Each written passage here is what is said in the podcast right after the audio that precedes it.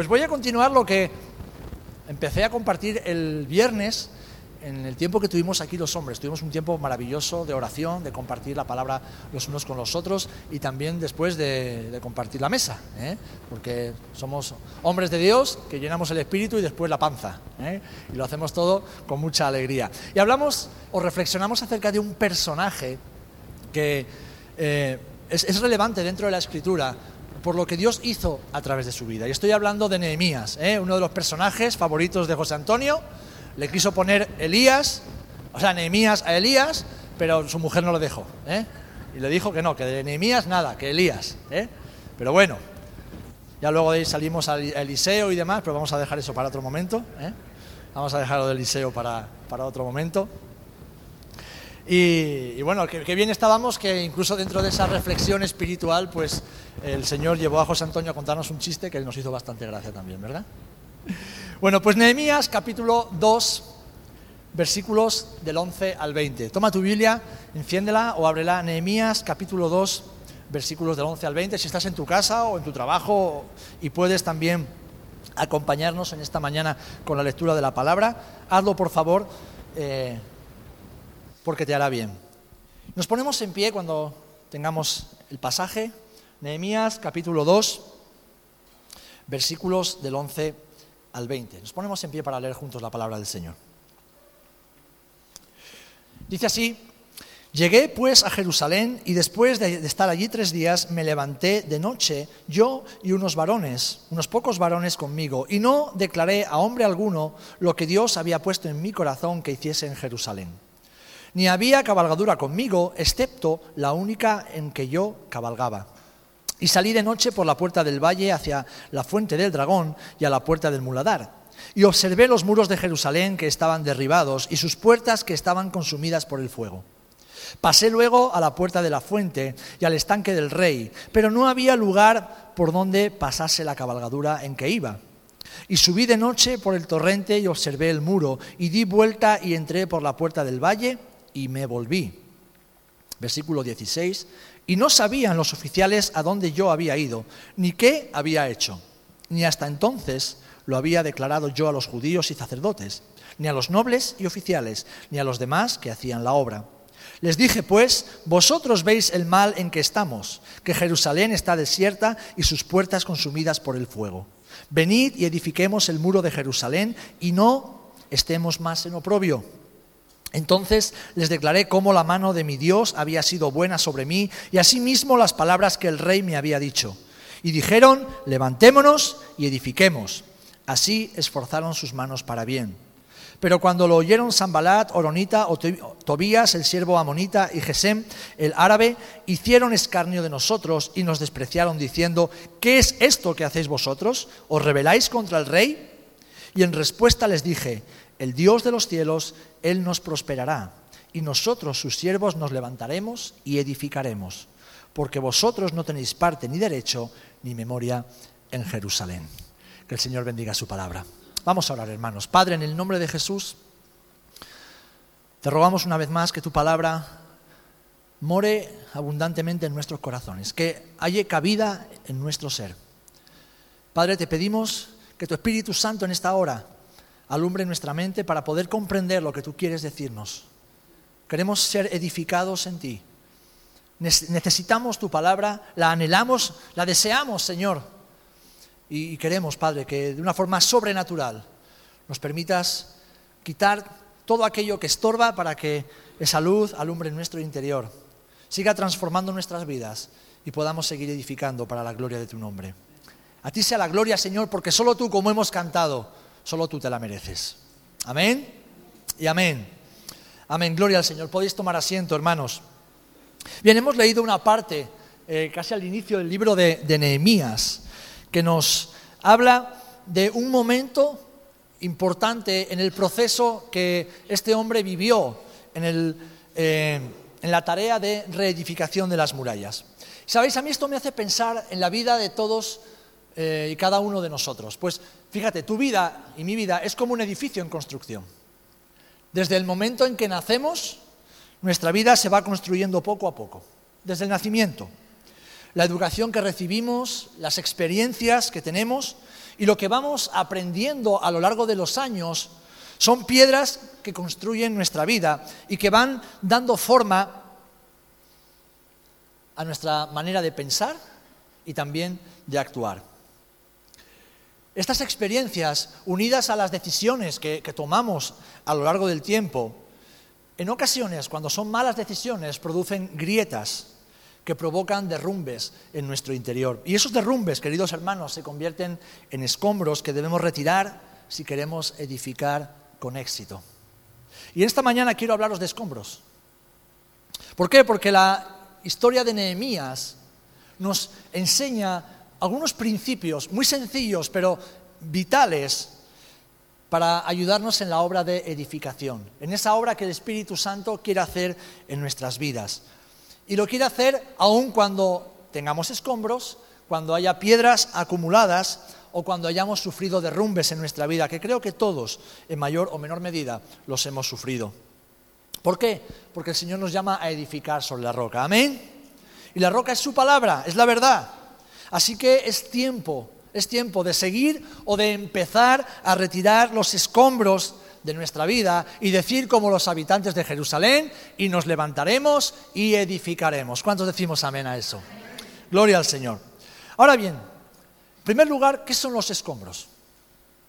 ¿Cómo podemos identificar los escombros? Fijaros, cuando venimos al Señor, todos, sin excepción, traemos escombros en nuestra vida. Traemos áreas donde estamos derribados, estamos rotos, donde hay grietas, hay fisuras. Pero es necesario recordar que en la cruz de Jesús encontramos provisión para vivir en plenitud y alcanzar el propósito de Dios. Amén.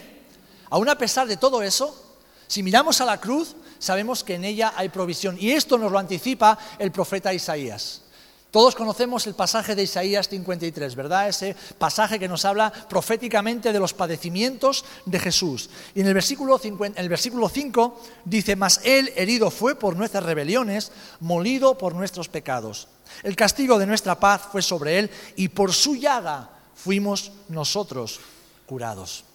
Y aquí el profeta distingue entre la llaga y la herida. Una herida se refiere un poquito más adelante a la herida física. Él nos sana por medio del perdón. Nos sana y tiene poder para sanar nuestros cuerpos. Pero aquí lo que está hablando es esa llaga que el pecado produce en nuestras almas y que nos afecta también emocionalmente, que nos afecta en nuestra mente, en nuestra forma de pensar, que nos quiebra por dentro y que nos impide caminar en libertad. Así que, ¿qué son los escombros? Bueno, pueden ser pecados no confesados o simplemente pecados que no somos conscientes que hay en nuestra vida. Esto puede suceder. Heridas no sanadas, el abatimiento causado por el quebranto, fracturas emocionales con las que venimos al Señor, la falta de perdón, el resentimiento y la amargura, o incluso el resultado de nuestras decisiones tomadas sin consultar al Señor. Seguro que te has identificado con alguna de estas y tal vez podrías añadir alguna más. Pero, sea como fuere, es tiempo de retirarlos de nuestra vida y disfrutar de la bendición que tenemos cuando estamos edificados sobre la roca. Amén. Yo cuando leo la Biblia y habla de piedras, soy consciente de todas las piedras que ha habido en mi vida. Y soy consciente todavía de algunos restos que evidentemente aún quedan, porque estamos en ese proceso de santificación, en ese proceso de perfeccionamiento. Pero es necesario, mis amados hermanos, reconocer que todos venimos a Jesús con escombros, con grietas, con ruinas que el Señor está preparado para retirar, para sanar y para restaurar. Ahora bien, tú y yo tenemos nuestra parte y no podemos ser negligentes en cuanto a ello. Así que hemos leído en el versículo los versículos del 11 al 16 y me quiero detener en el versículo 13 para ver el primer principio, ¿vale? El primer principio. Dale la siguiente, por favor. Y dice que examinemos. El primer principio que debemos aplicar en nuestra vida es examinar.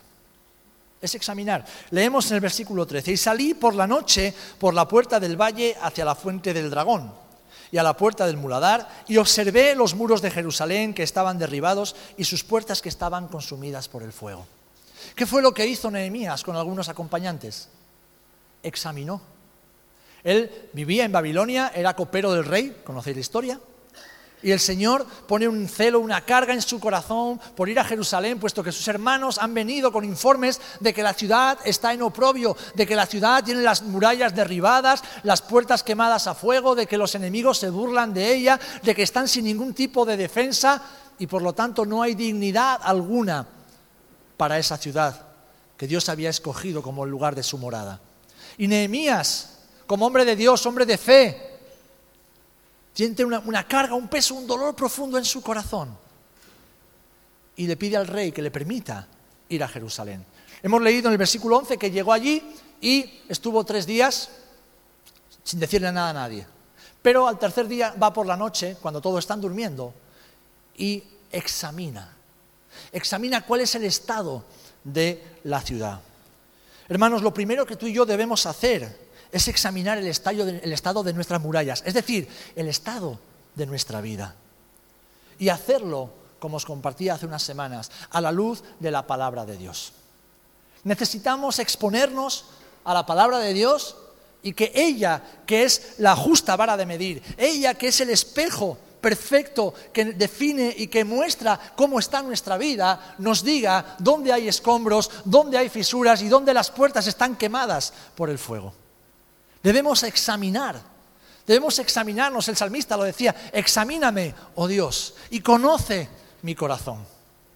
Debemos estar dispuestos, si queremos vivir en esa libertad y edificar con solidez, a que el Señor, por medio de su palabra, por medio de su Espíritu Santo, examine nuestra vida, examine nuestro interior y saque a la luz todo aquello que no está en condiciones. Hermanos, la Biblia es la que saca a la luz lo más escondido del ser humano, incluso aquello que tú y yo no somos capaces de ver o de identificar, porque está ahí anclado en lo más profundo de nuestra alma. El Señor es capaz de revelarlo. Amén. El Señor puede revelarlo porque ¿quién conoce lo más profundo del ser humano? Sino el Espíritu que Dios ha puesto en él. Así que, en primer lugar, mis amados, en este proceso de edificación en el cual tú y yo nos encontramos, debemos examinar. Debemos detenernos y examinar. ¿Y cómo lo hacemos? No según nuestro criterio, no según nuestra forma de pensar o de entender, porque claro, según nuestra forma de pensar, que está muy condicionada por el mundo y por la sociedad, somos buenos, no hacemos daño a nadie, no pecamos contra nadie porque no matamos, no robamos, pero eso no quiere decir que estemos a cuentas con el Señor. Porque es Él, por medio de su palabra, el que define lo que está bien y lo que no. Lo que es correcto y lo que no. Y todo aquello que esté en nuestra vida que no está de acuerdo a la palabra de Dios son escombros que debemos retirar para poder edificar con solidez. Amén. Además, el propósito de que la Biblia nos alumbre no es otro, queridos hermanos, que el de ser sanados. Cuando el Señor mete la mano dentro de nuestro ser, no es para hacernos daño, aunque nos duela, es para ser sanados. ¿Cuántos habéis experimentado esa sanidad en, lo profundo de vuestro ser? Es maravilloso. Es maravilloso cuando identificamos ese momento en el cual somos sanados por el Señor. Pero claro, el proceso no siempre, ¿verdad? Es fácil.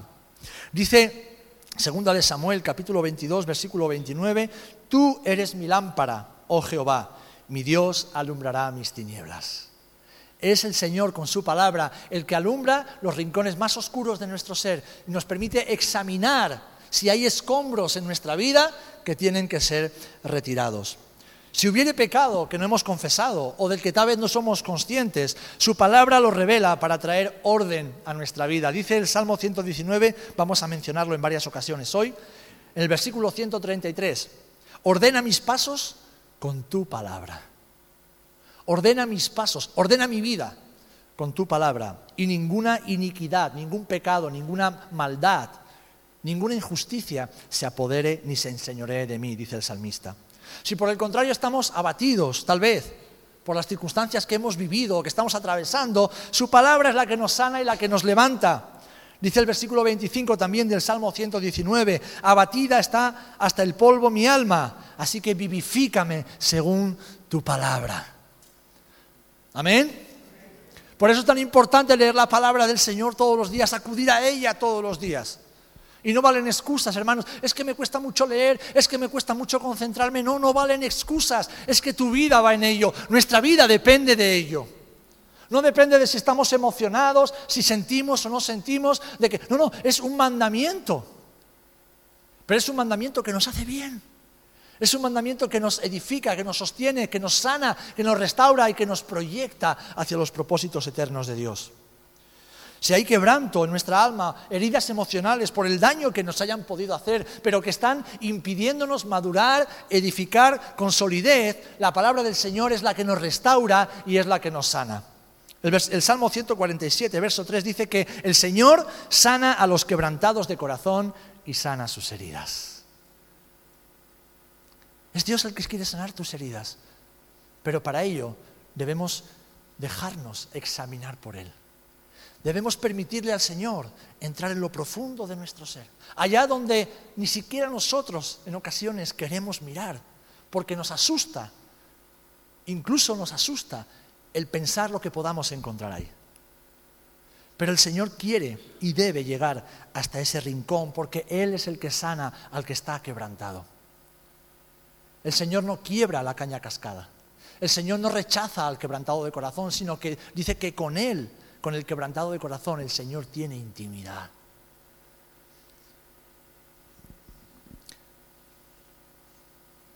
Los escombros pueden ser el resentimiento y la falta de perdón. ¿A cuántos nos han ofendido en la vida? Levanta tu mano si alguna vez te han ofendido. Ahora levanta tu mano si ofendes a, si ofendes a menudo. Todos ofendemos. ¿Y qué esperamos cuando ofendemos queriendo o sin querer? Espero que sea sin querer. ¿Qué es lo que esperamos de aquella persona a la que le hemos dañado? Que nos perdone, ¿verdad? Que nos perdone. Pues nosotros, que somos el resultado y el fruto del perdón de Dios, no podemos hacer otra cosa que no sea perdonar a todos nuestros ofensores. Ahora, perdonar no significa olvidar. El Señor no dice olvida lo que... No, no. El Señor te dice que perdones. Porque perdonando hasta los recuerdos del daño que te han hecho serán sanados. Pero antes tienes que perdonar. Porque si Dios, que nos perdonó a nosotros primero, siendo el justo y nosotros pecadores, ve que nosotros no perdonamos a los que nos ofenden cuando nosotros no somos justos, ¿qué es lo que tiene que hacer? El que es justo. Pues nos lo dice el Evangelio de Mateo en el capítulo 11, versículos 25 al 26. Dice, y cuando estéis orando, perdonad. Te voy a contar un secreto haciendo un paréntesis. Cada vez que ores y le pidas algo al Señor, sin haber perdonado a tu hermano, a tu hermana, a quien sea que te ha ofendido, que sepas que Dios no está atendiendo esa oración. La está escuchando, pero no te va a responder a esa oración hasta que tú no perdones. ¿Por qué? Porque dice y sigue, perdonad si tenéis algo contra alguno, para que también vuestro Padre, que está en los cielos, os perdone a vosotros vuestras ofensas. Porque si vosotros no perdonáis, tampoco vuestro Padre que está en los cielos os perdonará vuestras ofensas. Y si Dios no me perdona las ofensas, Dios no tiene por qué escuchar mis oraciones y mucho menos responderlas. Y sabéis, la falta de perdón es uno de los mayores escombros que encontramos en nuestra vida. Cuando no nos perdonamos a nosotros mismos, acumulamos escombros. Y cuando no perdonamos a otros, acumulamos escombros.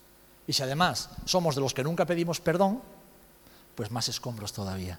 La falta de perdón, mis amados hermanos, es una de, las eh, causas de mayor fracaso en la vida cristiana en el mundo. ¿Por qué? Porque si no perdonamos, Dios no nos perdona y sin el perdón de Dios no vamos a ninguna parte. Nos quedamos atascados siempre en el mismo lugar, siempre en, el mismo pozo de miseria y de sufrimiento y no podemos avanzar. Así que la falta de perdón tiene que ser retirada de nuestra vida. También pueden ser las, faltas, las formas de pensamiento o filosofía de vida que, que muchas veces tenemos y que son contrarias a la palabra del Señor. Pero como dice el Salmo 119 una vez más, en el versículo 130, la exposición de tus palabras alumbra y hace entender a los simples. Así que no hace falta ser muy inteligente ni muy entendido para comprender lo que Dios quiere decirnos. ¿Por qué? Porque la palabra de Dios alumbra nuestro entendimiento para poder comprender lo que el Señor nos está diciendo. Amén. y para que incluso esa forma de pensar que es contraria a la palabra de Dios, pero que no somos conscientes porque todavía no conocemos la palabra, podamos identificarla como escombros y retirarlos de nuestra vida. Amén. Porque ¿cuántos podemos decir sin ningún tipo de vergüenza ni de temor que amamos a Jesús? Yo no me avergüenzo de decir que yo amo a Jesús. Y eso no quiere decir que sea perfecto, porque no lo soy, no lo seré nunca en esta vida. Pero yo amo a Jesús. Y al amar a Jesús, mi propósito en la vida es eliminar cualquier cosa que haya que me impida seguir a Jesús como Él debe ser seguido. Que me impida servir a Jesús como Él merece ser servido. Que me impida imitar a Jesús como Él merece ser imitado. Así que debemos examinar nuestra vida, queridos hermanos. Y debemos hacerlo a la luz de la palabra, porque es ella la que dice exactamente lo que está bien y lo que está mal. Hace unos días compartía con mi esposa algo, ella me compartía algo que, es, que es una, verdad eh, eh, más grande que un piano, más grande que ese piano que tenemos ahí. A veces nos empeñamos en cambiar conductas y queremos cambiar nuestra conducta, pero no, no cambia el corazón. Las conductas cambian cuando cambian los corazones. Hasta que nuestro corazón no cambie, nuestra conducta seguirá siendo siempre la misma.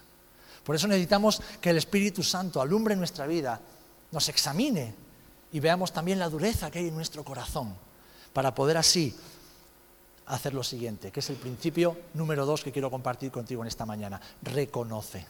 Una vez que has examinado, reconoce. Reconoce. No sé si lo tenemos ahí en la pantalla. Muy bien.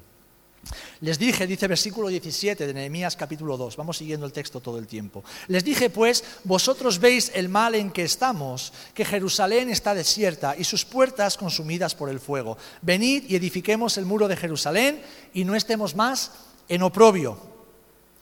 Queridos hermanos, una vez que hemos descubierto los escombros, debemos reconocer nuestra condición y no mirar para otro lado. ¿Y por qué quiero decir esto? Vivimos un momento donde la sociedad vive y promueve la autosatisfacción, promueve la felicidad continua. O sea, las personas hoy día viven para ser felices. Ahora, es una felicidad aparente, porque buscan la felicidad momentánea, instantánea, esa felicidad que se consigue a muy bajo precio y que satisface siempre las necesidades más primarias más casi diríamos animales. Y evidentemente esto va en contra de los procesos de Dios en nuestra vida y del trato que el Señor tiene con aquellos que quiere perfeccionar para su gloria y para su honra. Y entonces muchos creyentes no, no se dejan examinar o cuando Dios les revela algo, ¿qué hacen? Miran para otro lado, como si no fuera con ellos la cosa, porque no quieren sufrir, porque saben que cuando Dios nos examina y Él va a meter la mano, va a doler y no quieren sufrir, porque creen que la vida, y la vida cristiana sobre todo, es para ser siempre felices. Bueno, la vida cristiana es para estar siempre gozosos, que es mucho más que ser feliz. Una cosa es ser feliz y otra cosa es tener el gozo de la salvación. Porque tú puedes estar gozoso en el Señor y estar pasando por un proceso de amargura, de dolor y de quebranto que no puedes explicar con palabras, pero tienes el gozo del Señor. Tú puedes haberlo perdido todo después de haberlo apostado todo, y estar en completa amargura, pero tienes el gozo del Señor. ¿Por qué? Porque el gozo del Señor no depende de las circunstancias. En cambio, la felicidad humana que constantemente buscamos, eludiendo responsabilidades, es una felicidad efímera, es una felicidad frágil y es una felicidad engañosa, queridos hermanos. Por eso, por eso, Debemos reconocer nuestra condición como hizo Jeremías. Y Jeremías no, fue a reconocer la ciudad, a examinarla y volvió y dijo, bueno, la cosa no está tan mal como me lo pintaron cuando estaba en Babilonia.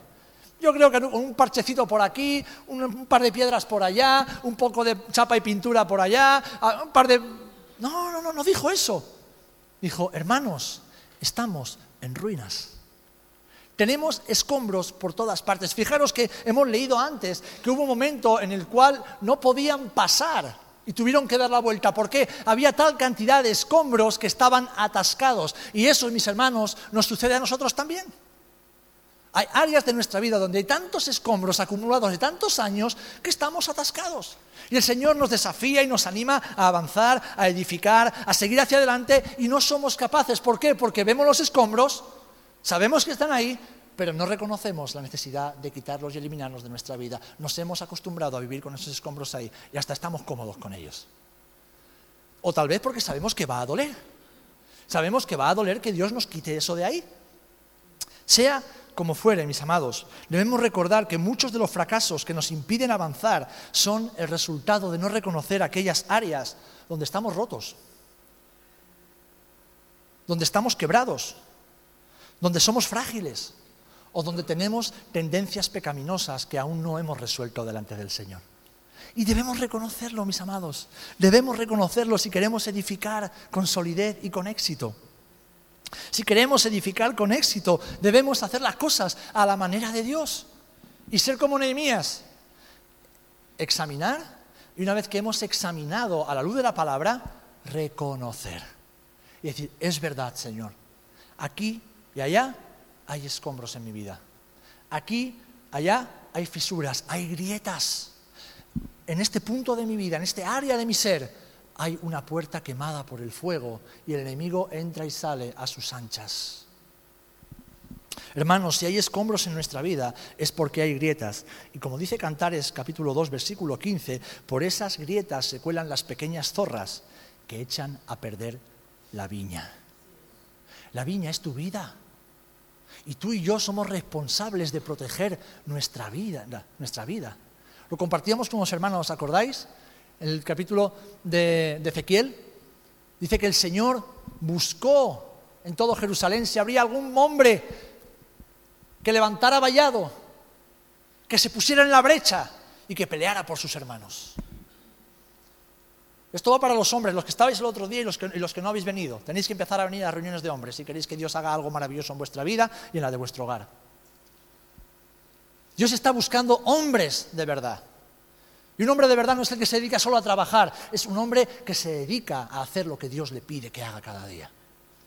Hombres que sean capaces de levantar vallado espiritual sobre sus hogares. Hombres que sean capaces de tener a su familia protegida a través de la oración, de la intercesión y de la santidad. En primer lugar con su propia vida y después con la vida de su casa. Hombres que sean lo suficientemente humildes como para reconocer que necesitan a Jesús para todo, para absolutamente todo, desde que nos levantamos hasta que nos acostamos. Y hombres que cuando ven el peligro y ven una grieta en su hogar o una grieta en la casa de Dios, no se, no se van huyendo o se dedican a sus cosas o critican a los que sí están haciendo algo, sino hombres que, como bien decía Hernán, dice, ponen el pecho para que los primeros dardos les lleguen a ellos y protejan a sus hermanos.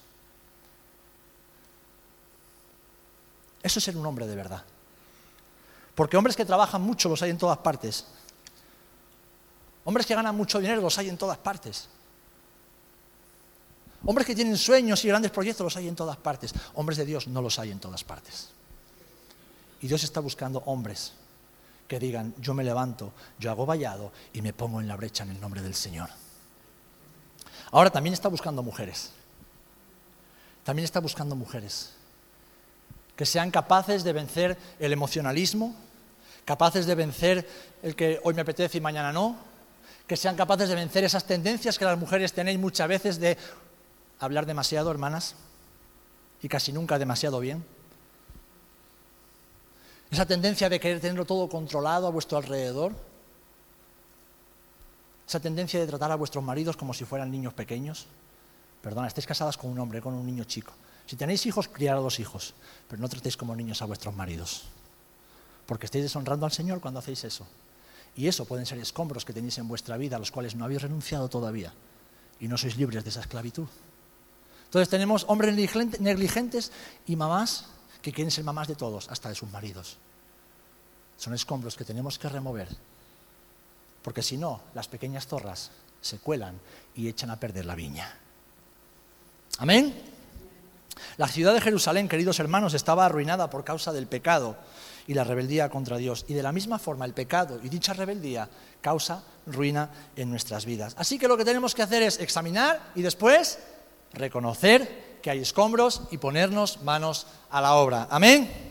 Ahora, una vez que lo hemos visto y que lo hemos reconocido, ¿qué tenemos que hacer? Y nos lo dice la palabra del Señor, debemos retirarlos. Tercer principio, retira. No te quedes mirando, hermano. No te quedes esperando a que alguien más lo haga por ti. Retira los escombros de tu vida. A veces decimos, Señor, haz algo nuevo en mí. Y el Señor te está diciendo, sí, ponte de pie. No, Señor, levántame. No, ponte de pie tú. Ponte de pie tú. Cuando estás tan malito, ¿qué haces? Te quitas el pijama y te vas al hospital. ¿O esperas que el hospital venga a ti? No, yo voy al hospital para que el médico me diga qué es lo que tengo. Pues así pasa con el Señor. Así pasa con el Señor. Yo me levanto y voy al Señor.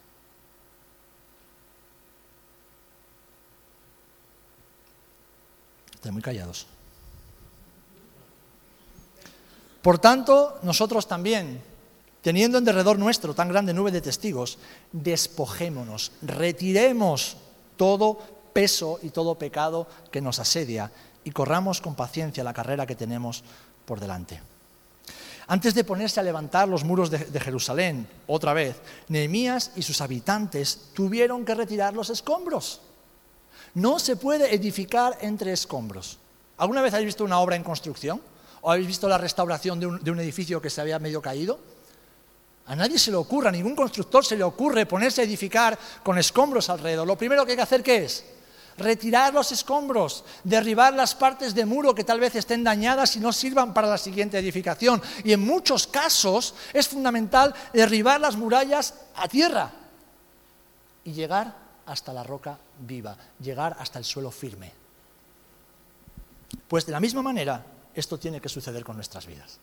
Porque los habitantes de Jerusalén y todo Judá sufrieron las consecuencias de confiar en los ídolos más que en el Señor. Y ahora la mayoría estaban exiliados en Babilonia y unos pocos que estaban en, en Judá tenían todas sus ciudades en ruinas.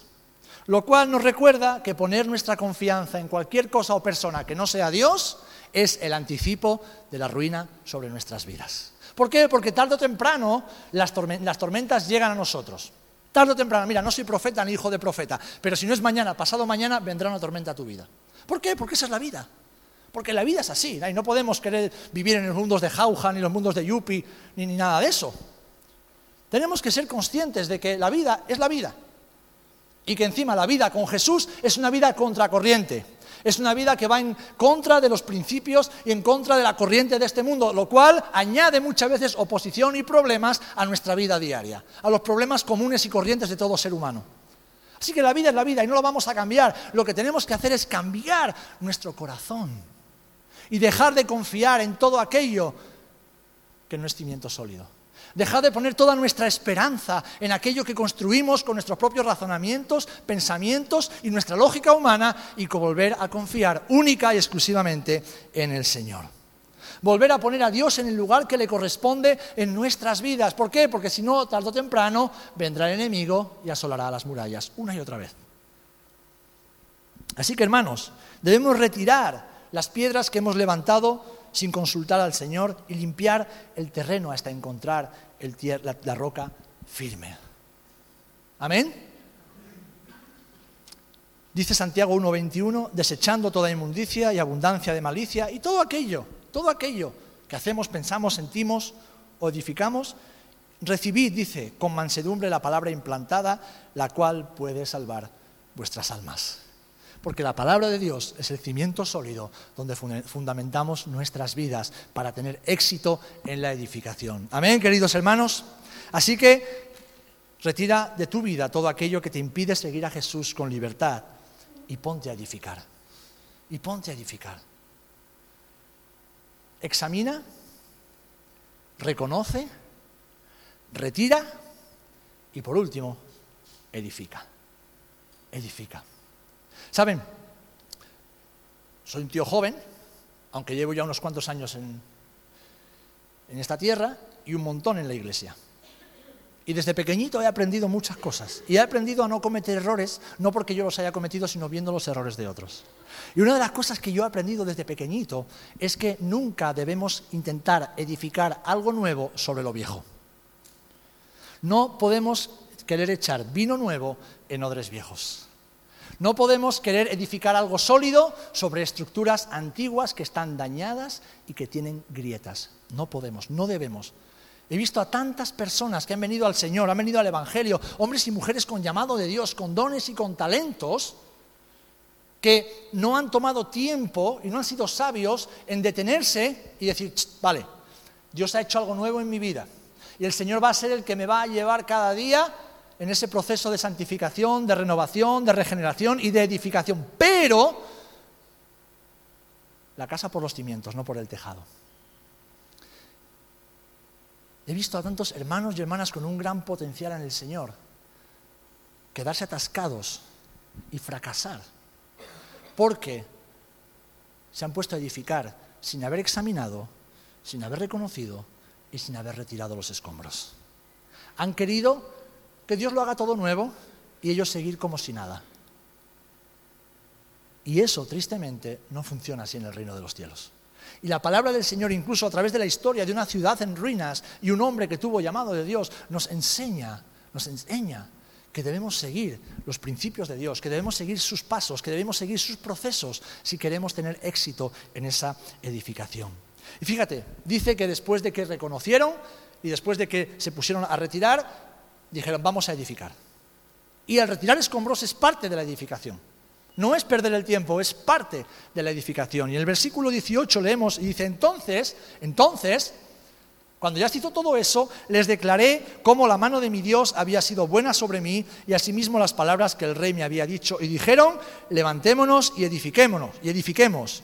Y así esforzaron sus manos para bien. Queridos hermanos, la mano del Señor está sobre nosotros. ¿Nadie dice amén a eso? ¿Estáis asustados con todo lo que estoy diciendo hoy? ¿Os habéis quedado asombrados la cantidad de escombros que hay en vuestra vida? La mano del Señor está sobre nosotros. Amén. Y eso es más que suficiente para creer en el milagro que Dios hará una vez más en nuestras vidas. La mano del Señor está sobre nosotros y además dice aquí, para bien, no para mal. La mano del Señor está sobre sus hijos siempre para bien. Incluso cuando el Señor nos exhorta o cuando el Señor nos llama la atención o nos reprende como buen padre que es, Él siempre lo hace para bien. Lo hace porque nos ama, lo hace porque no quiere que sigamos dando vueltas en el desierto, porque no quiere que, nos permanezcamos atascados en un punto de nuestra vida. Él quiere que crezcamos, que avancemos, que vayamos hacia el cumplimiento de sus promesas y que disfrutemos de la vida plena que Jesús nos promete en su palabra. Todo lo que Dios hace, todo lo que Dios dice, todo lo que Dios permite sobre nuestras vidas es para bien. Es para bien. Y eso nos da esperanza, porque claro, Tal vez alguno después de esta eh, meditación en la palabra diga, uff, madre mía, la que me queda por delante. Puede ser que estés pensando eso. Pues es verdad, hay escombros en mi vida. Pues es verdad, hay ruinas, hay áreas de mi vida que todavía están en ruinas, tengo puertas quemadas. No te desanimes, hermano. Te voy a decir un secreto, bienvenido al club. Bienvenido al club de los que estamos escacharrados. Bienvenido al club de los que vivimos constantemente en reconstrucción. Bienvenido al club de aquellos que en nuestra fragilidad le decimos, mira Señor, no lo sabía, pero ahora que lo sé, ayúdame. Esa es la vida del creyente. Una vida donde Dios lo va renovando todo poco a poco, cada día. Pero no quiere hacerlo solo, quiere que seamos colaboradores. Y quiere que cuando identificamos algo en nuestra vida, no nos lo va a quitar como un dictador, sino que hace. Quiere que colaboramos con Él y que de voluntad propia y por amor digamos, Señor, tienes razón tiene razón, esto ya no me sirve, esto no te agrada.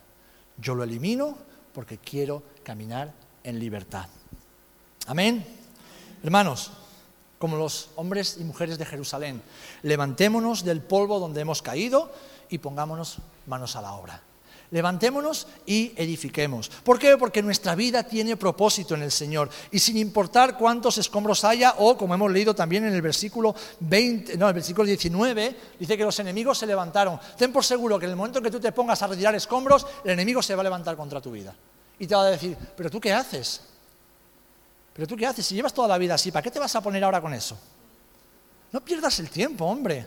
Si tú eres así, si tú no vas a cambiar ya, ¿Nunca te vienen esos pensamientos a la mente?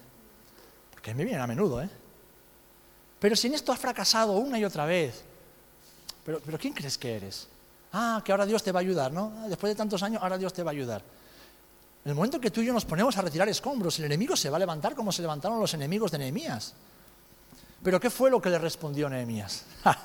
Por eso es tan importante conocer la palabra, porque la palabra es nuestra espada y nuestra defensa. Dice, el Dios de los cielos, Él nos prosperará. Amén. No nosotros, Él nos prosperará. Y nosotros, sus siervos, nos levantaremos y edificaremos. Amén. Porque de eso se trata, de lo que Dios hace. Y lo que Dios hace nosotros no podemos, pero lo que nosotros sí podemos, debemos hacerlo. Conocer a Dios, conocer su palabra y obedecerla para hacer la obra que el Señor nos ha encomendado en nuestra vida. Y eso sí podemos hacerlo, mis queridos hermanos y hermanas. Así que el Señor cuenta contigo. El Señor cuenta contigo para edificar su casa. Y su casa empieza por tu vida. Su casa, la casa del Señor empieza por tu vida y por la mía. Y el Señor cuenta contigo para edificar esa vida como un lugar santo de adoración y de servicio al Señor. Pero el Señor también cuenta contigo para ayudar a otros en la obra de edificación. Sigue leyendo el capítulo 3 y el capítulo 4. ¿Saben lo que hizo Nehemías? Dice, mira, yo solo no voy a poder y yo no quiero. Entonces distribuyó al pueblo por familias. ¿Y qué hizo cada uno? Pues el tramo de muralla que estaba más cerca de su casa y de sus propiedades, lo edificó. Y hay un secreto. El Señor es listo, ¿sabes? Si yo te digo que me ayudes a edificar mi casa, enseguida te vas a cansar, porque no es tu casa, es la mía. Y a lo mejor no vas a ser tan diligente en colocar bien los marcos de las puertas, porque es mi casa, no es la tuya. Ah, pero como te toque edificar tu casa, como te toque defender tus bienes, como te toque el tramo de muralla que te va a salvar la vida o no en función de cómo edifiques cuando venga el enemigo, ahí sí vas a ser diligente, ¿verdad? La casa del vecino no tanto, pero la tuya sí la vas a defender. Y es que ahí está el principio de que tú tienes que empezar por tu casa. Y yo empiezo por la mía. Pero cuando estamos trabajando juntos, al final Dios va perfeccionando. Nos vamos ayudando, nos vamos apoyando, nos vamos sosteniendo.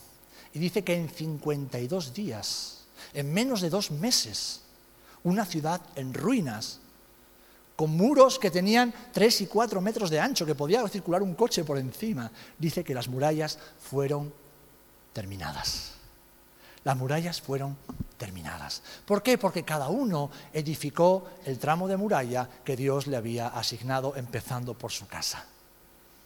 La edificación empieza por tu casa, mis amados. Empieza por tu casa. La edificación del reino de Dios empieza por la casa de cada creyente. En primer lugar, el templo, que somos nosotros individualmente. Después, el espacio que el Señor nos ha asignado, que pueden ser esposos, esposas, hijos, hijas, si los hijos están grandes ya, o los esposos ya no están, o las esposas ya no están, el espacio que Dios nos ha asignado y se va extendiendo hacia la iglesia, la casa del Señor, y también hacia el pueblo, la comunidad de personas que Dios ha puesto a nuestro alrededor. Porque como también leíamos en Ezequiel, tú y yo somos atalayas. Y leemos en Nehemías una de las instrucciones que le daba en contra de los enemigos en el capítulo 5 Dice que cuando escuchéis la trompeta o el cuerno, corred todos hacia allá. ¿Por qué? Porque significa que en ese lugar donde todavía no había una muralla levantada, donde había una brecha, el enemigo estaba intentando entrar. Y el atalaya que hacía, sonaba la trompeta, sonaba el sofar y todo el pueblo se iba a una a defender ese tramo de muralla. ¿Cómo? Con su pecho, como decía Hernán, poniendo el pecho por su vida y por sus hermanos. ¿Por qué? porque es responsabilidad de todos. Edificar es responsabilidad de todos. El Señor cuenta contigo y cuenta conmigo, mis queridos hermanos. Cuando el Señor nos ha dicho este, en este año, edifica, edifica, edifica, no nos ha dicho nada nuevo, no nos ha contado nada que no sepamos ya. Lo sabemos desde el día que lo conocimos. Pero Él quiere realmente poner énfasis en este tiempo de nuestra vida, para que asumamos la responsabilidad de edificar sobre un cimiento sólido. ¿Por qué? Porque esto nos hace bien a nosotros y glorifica al Señor. Pero también, mis amados, porque sabemos que vendrán tiempos cada vez más complejos, tiempos más difíciles para la iglesia, tiempos cada vez más peligrosos para nuestras vidas como creyentes. El amor de muchos se enfría. ¿Saben por qué? Porque la maldad aumenta. ¿Y dónde aumenta la maldad? En los corazones. Y es ahí donde el Señor tiene que reinar es ahí donde el Señor tiene que gobernar. Somos llamados a edificar. Pero antes de edificar tenemos que examinar. Tenemos que reconocer. Debemos retirar. Y por último, reedificar. Si has identificado algo en tu vida que tiene que ser removido, yo me alegro. Si aún no lo has hecho, yo te invito a que vayas a tu casa. Y no hoy, sino durante las próximas semanas. Seas lo suficientemente valiente y honesto con el Señor y contigo mismo para decir, Señor, puede ser que esta vez, esta vez, y solo por esta vez, el pastor tenga razón. Y tal vez haya algo en mi vida que no está bien. Y eso no quiere decir que no seas salvo, no, eres un hijo de Dios. No quiere decir que Dios ya no cuente contigo, para nada, el Señor cuenta contigo. No quiere decir que tu vida sea un desastre, ni mucho menos, ni mucho menos. Quiere decir que estás en ese proceso de perfeccionamiento. Estás en ese proceso de santificación en el cual Jesús está tan interesado, mi querido hermano y hermana. Así que, sigamos lo que el Señor nos enseña en la vida de este hombre de Dios, como fue Nehemías. Puedes leer la historia, yo te animo a que leas el libro entero, es un libro maravilloso. El otro día concluíamos en la reunión de hombres de que al final, cuando fueron terminadas las murallas, dice que los enemigos de Jerusalén fueron humillados y tuvieron que reconocer al Dios de Israel. ¿Por qué? Porque reconocieron que fue Dios quien hizo la obra. Amén. Y aunque tú y yo hagamos nuestra parte, reconocemos que es Dios quien hace la obra en nuestras vidas. Y nuestros enemigos tendrán que cerrar la boquita. Y el enemigo de nuestra alma tendrá que huir. ¿Por qué? Porque Dios está con nosotros para bien y Él nos prosperará en toda obra de edificación que hagamos en el nombre del Señor. Amén.